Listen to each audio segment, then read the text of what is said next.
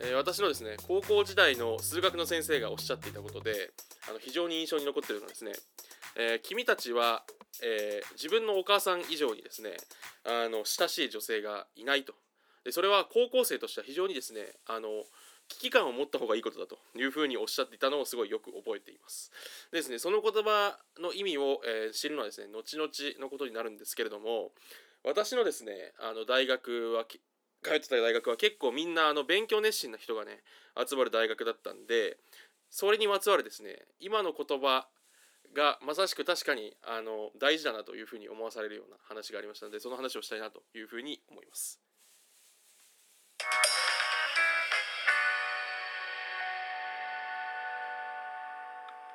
えー MC ガースのこれっていいよね今回ですねショートアーチエピソードということで、えー30年前の恋愛ドラマと、えー川越の女という話ですねえっとですねあの先ほど冒頭お話しさせていただいた通り私大学入った時ってあの周りクラスメイトは40何人中まずえーとですね、理系だったんであの男が38人で女性が3人みたいなクラスだったんですね。でそれに加えてですねあのなんとあの童貞卒業したるやつがですね38人男性がいるうちのえっと本当に1人か2人だったんですよね。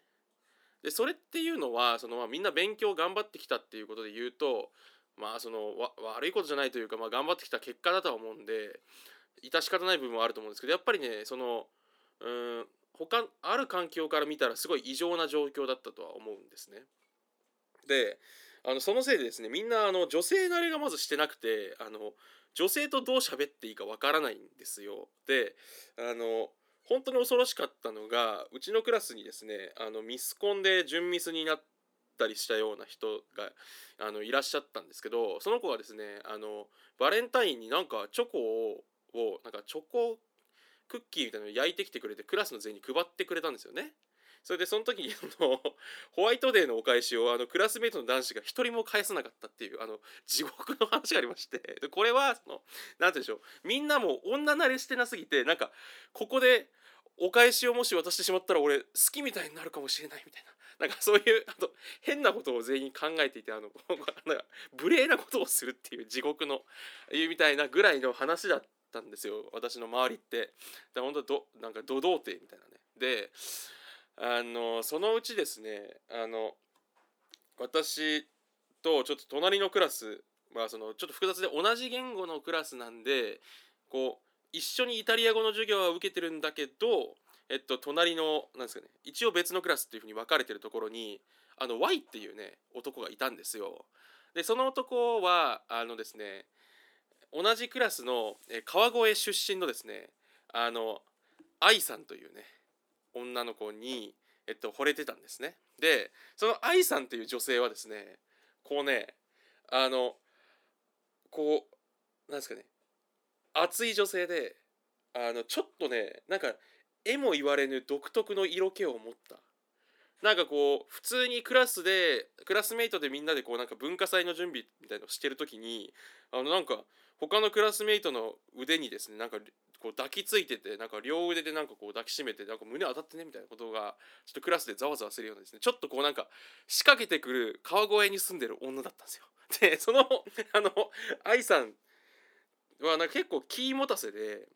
こうみんなあの童貞なのをですねいいことに あのまあ結構そうなんか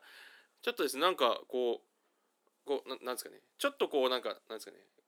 こうまあアピアピールをねちょこちょこしてるような話もあったんですよ。でそこにですねそのあの隣のクラスの Y 君っていう男がこうでも彼は本当に誠実にすごい好きになってであのクラス会の飲み会とかでもですねこう酔っ払うとなんか急にあのなんか「愛さん!」みたいななんかむちゃくちゃ大声で叫び始めたりしてみたいな結構青春ムーブを取ってたんですね。である時その私のですねその友達のうちの一人のその W っていうなんか当時こう親友だった男となんかこう食堂で飯食ってたんですねそしたらその W と愛ちゃんってなんかその W はなんか女慣れしてお姉ちゃんもいたことあいたから女慣れしててなんか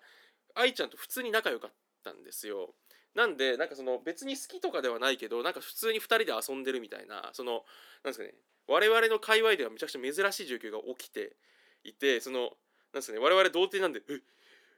あの2人ってなんか仲いいよね」みたいな その感じのことを喋ってるぐらいの感じだったんですけどその W という2人で飯食ってたらなんかその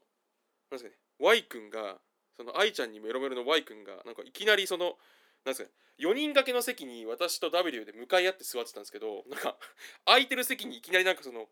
こう食堂の飯の乗ったプレートをドンって置いて座ってきてなんや？と思ったらなんか急にその